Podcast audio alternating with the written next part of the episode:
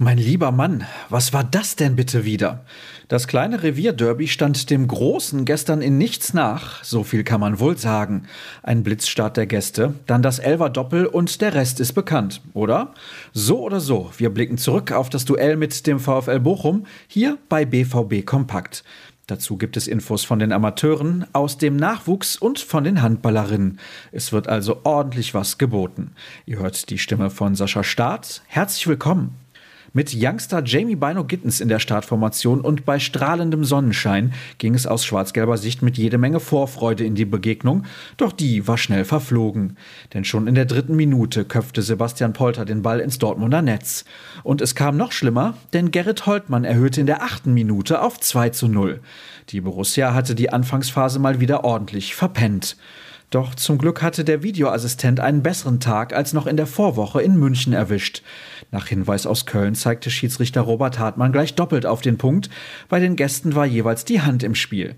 Erling Haaland verwandelte beide Male souverän. Nach der Pause flachte die Partie etwas ab. Der Norweger stand aber in der 62. Minute erneut im Fokus, als er sich beim Abschluss selbst traf, der Ball aber dennoch im Netz landete. Damit aber noch nicht genug. Joker Jürgen Lokadia gelang zehn Minuten vor Schluss der Ausgleich.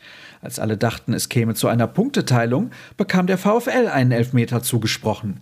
Diese Gelegenheit ließ sich Milos Pantovic in der 85. Minute nicht entgehen, sorgte so für großen Jubel im Bochumer Lager und drei Punkte für seine Mannschaft.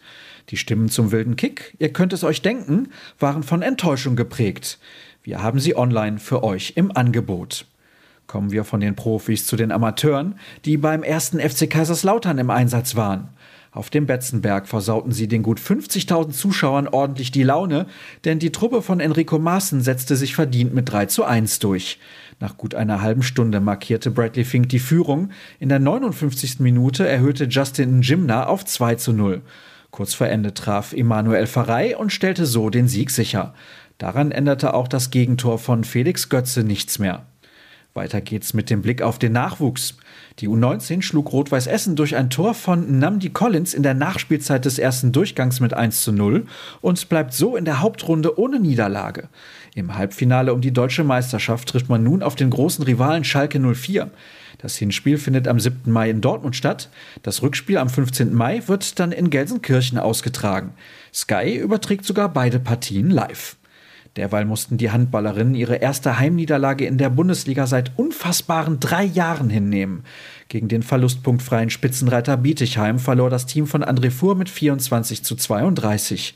Die Gäste aus dem Schwabenland sicherten sich damit zumindest praktisch den Titel, denn bei nur noch drei zu absolvierenden Partien haben sie sechs Minuspunkte und eine deutlich bessere Tordifferenz Vorsprung auf die Borussinnen. Und das soll es dann gewesen sein. Falls ihr all diese Informationen nochmal nachlesen möchtet, dann geht das problemlos auf ruhrnachrichten.de. Unser Portal steht euch selbstverständlich rund um die Uhr zur Verfügung.